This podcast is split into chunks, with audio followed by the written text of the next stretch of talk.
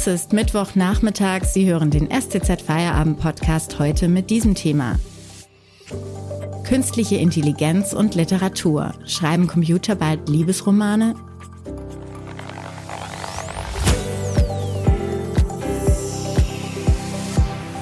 Am Mikrofon ist Eva Maria Manns. Hallo.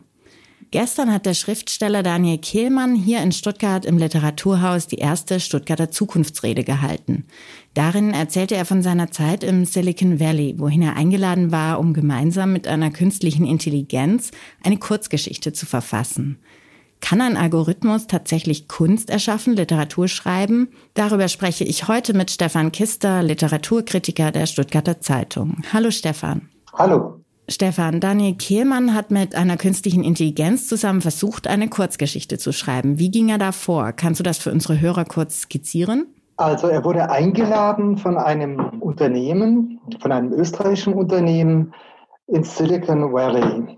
Und zwar äh, sollte er zusammen mit einer künstlichen Intelligenz, mit so einem Supercomputer, einen Text schreiben. Und es ging um die Frage, ob ein Algorithmus äh, letztlich in der Lage ist, Geschichten zu erfinden oder ob man oder und äh, ob man ihn einsetzen kann als Werkzeug äh, für literarische Arbeit. Und das Ziel äh, oder das, der Gegenstand des Experiments war eben ähm, tatsächlich eine Geschichte, die man im Idealfall am Ende hätte publizieren können sollen. Und von dieser Geschichte hat dann Teile Daniel Kehlmann geschrieben und Teile der Algorithmus?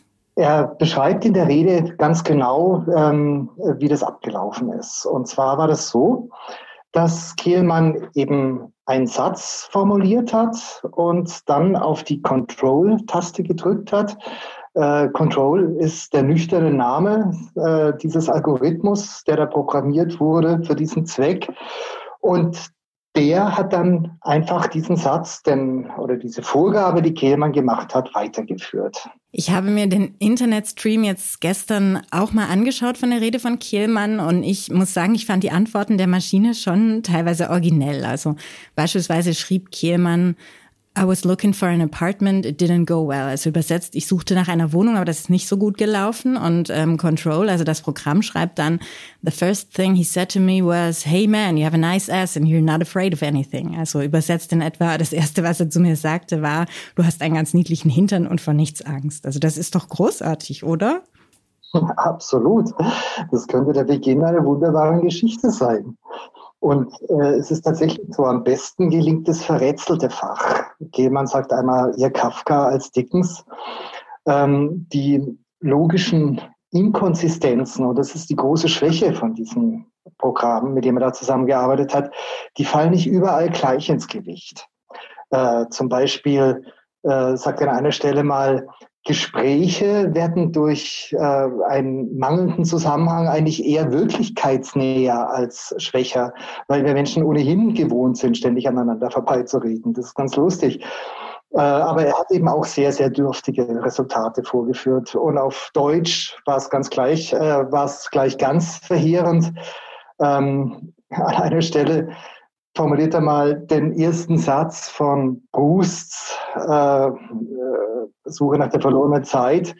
Lange Zeit bin ich früh schlafen gegangen und der Computer, der offensichtlich äh, wirklich äh, auf Deutsch eben mit sehr, sehr wenig Material gefüttert wurde, im Gegensatz zum Englischen, der antwortet, Sie haben sich in den letzten Jahren mit der AfD beschat und dann kommt zweimal das Ad-Zeichen. Also ein sehr kryptischer Text, äh, auch als konkrete Poesie eigentlich nicht zu gebrauchen. Also da war das Programm dann eher überfordert. Kiermann sagte ja auch, Control kann deshalb Geschichten erzählen, weil wir uns Geschichten erzählen. Also das Programm setzt im Grunde Satzbausteine zusammen, mit denen es eben ursprünglich gefüttert wurde. Dabei ist die Diskussion dann ja oft auch, ist das dann Kunst oder nur Reproduktion? Künstliche Intelligenz, daran lässt Kehlmann überhaupt keinen Zweifel, versteht nicht, sondern sie verwertet nur. Das heißt, sie äh, kann keine inneren Zusammenhänge darstellen, sondern nur aufgrund eines riesengroßen, einschüchternd großen Datensatzes Voraussagen treffen. Und ähm, alles, aus was sie sich speist, sind eben von anderen im, produzierte, meistens aufgrund von schlecht bezahlter menschlicher Arbeit produzierte Daten, auf die äh, der Algorithmus zurückgreift. Und das verträgt sich eben sehr schlecht mit unserer Auffassung von einer originellen oder originären Schöpfung.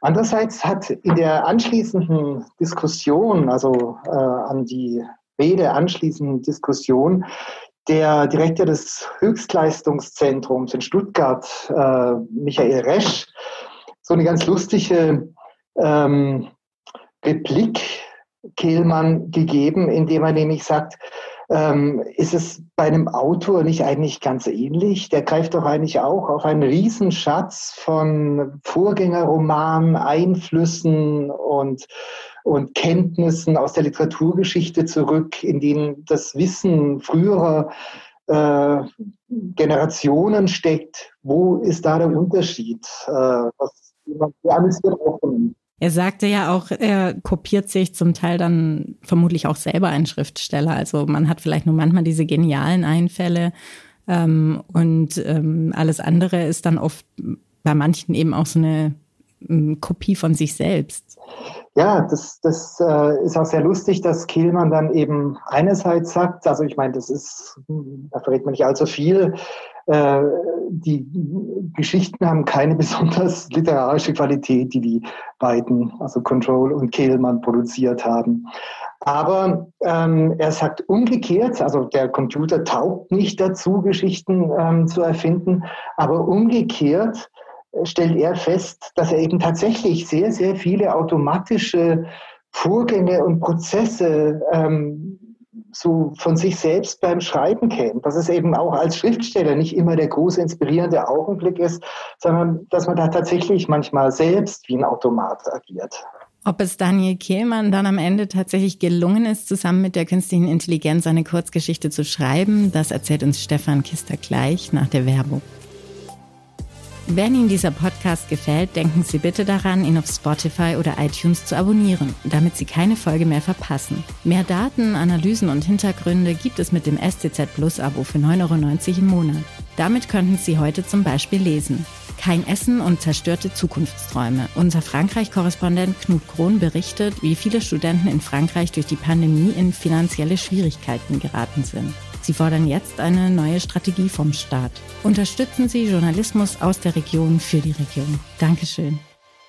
Stefan, was kam denn bei Kielmann dann am Ende raus? Du sagtest jetzt, es war keine Literatur. Kam da am Schluss eine Kurzgeschichte bei raus? Ja, und das ist die äh, große Pointe oder auch die große Kunst, äh, die in dieser Zukunftsrede steckt. Da kam eine Geschichte raus, aber ganz anders als geplant. Und diese Geschichte ist nämlich diese Rede selbst. Ähm, die aus dieser Zusammenarbeit mit dem Computer entstanden ist. Das heißt, der Computer ähm, hat da tatsächlich, also der Algorithmus hat da tatsächlich so eine inspirierende ähm, Kraft entwickelt. Und diese Geschichte handelt eben nicht nur von einem Experiment, sondern die erzählt auch von einer Zeit, in der ein Virus das Leben lahmlegt und äh, ein Mensch in diese eigentümliche Wunderwelt des Silicon Valley reist, da eigenartige Menschen, absolut freundliche, gutartige Menschen kennenlernt, ähm, den die ganzen Probleme auch bewusst sind, die ähm, mit diesen Techniken und Technologien, die sie entwickeln, produziert werden und die äh, aber alle freundlichst und angenehmst mit deren Bewältigung ähm, ähm, äh, betraut sein. Und ein einsamer Mensch im Lockdown versucht nun in so einem Algorithmus sein Gegenüber zu finden. Also diese Geschichte ist tatsächlich etwas, ähm, äh, was aus dieser Zusammenarbeit entstanden ist. Und ähm, die hat der Computer nicht geschrieben, aber er hat sie inspiriert. Also ich sage jetzt immer Computer, ich meine diesen Algorithmus. Solche Experimente führen ja unweigerlich auch zu den ganz großen Fragen, zum Beispiel darüber, was Kunst ist oder was ein Bewusstsein ist, was den Menschen von der Maschine unterscheidet und vieles mehr. Wo siehst du denn die Literatur und auch Literaturkritik in diesem Spannungsfeld, das uns ja sicher auch künftig immer noch stark beschäftigen wird? Na, ich würde sagen, nach dieser Rede kann man sich da eigentlich eher entspannt zurücklegen. Ich glaube, das wird noch eine Weile dauern, bis der vornehme Schöpfungsakt uns abgenommen wird. Tillmann will eine transhumane Zukunft, also eine Zukunft, in der die Maschinen uns abgelöst haben, nicht gänzlich ausschließen. Und vielleicht würden in so einer Zukunft sogar manche Probleme besser gelöst sein als heute. Aber die Geschichten, die sich die Algorithmen in dieser Zukunft selbst ähm, erzählen, auf diese Geschichten muss man, glaube ich, nicht besonders scharf sein. Und noch zum Schluss, was war denn dein Eindruck von dieser Veranstaltung, also dieser ersten Stuttgarter Zukunftsrede? Das war ja eine ziemlich große Sache mit relativ vielen Beteiligten und Unterstützern. Könnte das jetzt zu einer festen und viel beachteten Institution werden hier in Stuttgart die kommenden Jahre? Einen der schönsten Sätze des Abends hat der Leiter des Stuttgarter Kulturamts gesagt. Unser Valley heißt hier Kessel und es produziert nicht Silikon, sondern Geist. Ich muss sagen, Kehlmann war ein absoluter Glücksgriff, also am Beginn dieser Reihe, weil sich bei ihm eben tatsächlich Intellektualität und Anschaulichkeit aufs Schönste durchdringen. Also ähm, er war wirklich als natürliche Intelligenz ein tolles Gegenüber, wohl ähm, in diesem Experiment mit einer künstlichen Intelligenz und hat es eben in eine packende, wirklich für jeden verständliche und auch jeden angehende Geschichte ähm, ähm, gefasst. Die Zukunft geht uns alle an, dieses Konzept, dass man eben ähm, da jetzt nicht nur in so lichten akademischen Höhen ag agiert, sondern das tatsächlich auf ein breiteres Fundament stellt, das ist damit eingelöst werden. Und man muss jetzt zwei Jahre warten, bis es wiederkommt, aber die Lust und äh, ist geweckt und ähm, dieses äh, Konzept hat sich jetzt aufs Schönste eingeführt. Dann danke ich dir an dieser Stelle, Stefan Kister, Literaturkritiker der Stuttgarter Zeitung, für deine Einschätzungen. Das war unser STZ-Feierabend am Mittwoch. Machen Sie es noch gut. Ich wünsche Ihnen noch einen schönen Abend.